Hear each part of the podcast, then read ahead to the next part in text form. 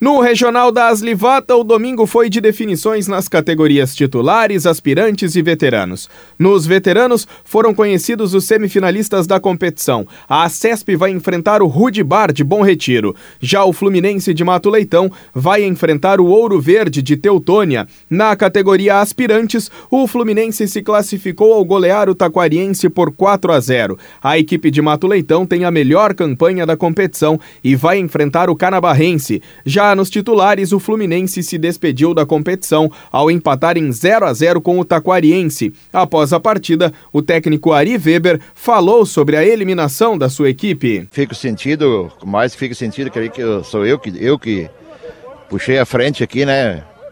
Lógico, o pessoal daqui, né? Mas é complicado perder a classificação em casa. Tivemos chance primeiro tempo de matar e futebol puro, né? Não fizemos e, e não conseguimos fazer o gol, né? Mas eu creio que a torcida estava presente, tem que valorizar isso.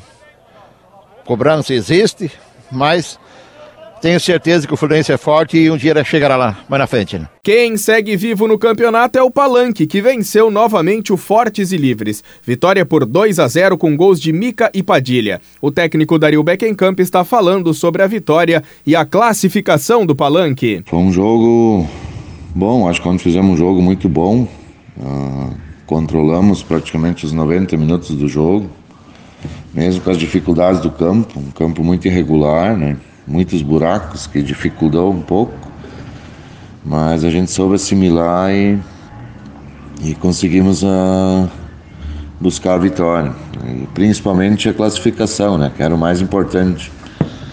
E agora já é pensar na sequência, né? que é o Taquarense, primeiro jogo vai ser lá, a gente sabe que vai ser outra pedreira, só que a gente tem que se preparar para isso. Acho que pensar cada jogo com os pés no chão, a mata-mata é assim, a gente tem que cada jogo uma final, né? Uma decisão e é assim que a gente tem que levar. E essa classificação de ontem aí, a gente quer dedicar aí ao Chiquinho Gaúcho, né? Um cara que que nos deixou aí essa semana de forma prematura aí, um, uma pessoa fantástica que estava sempre de bem com a vida e, e amava esporte que nem a gente ama, né? O esporte amador, o esporte em geral. Um cara que ajudava muitos times aí a organizar, né? como todo mundo sabe, né? Então, essa classificação aí a gente dedica totalmente a ele aí. Os confrontos da próxima fase do regional são Rui Barbosa e 7 de setembro, Estudiantes de Boa Vistense, Taquariense Palanque, Brasil e São Rafael. Com esporte, Ismael Stirmer.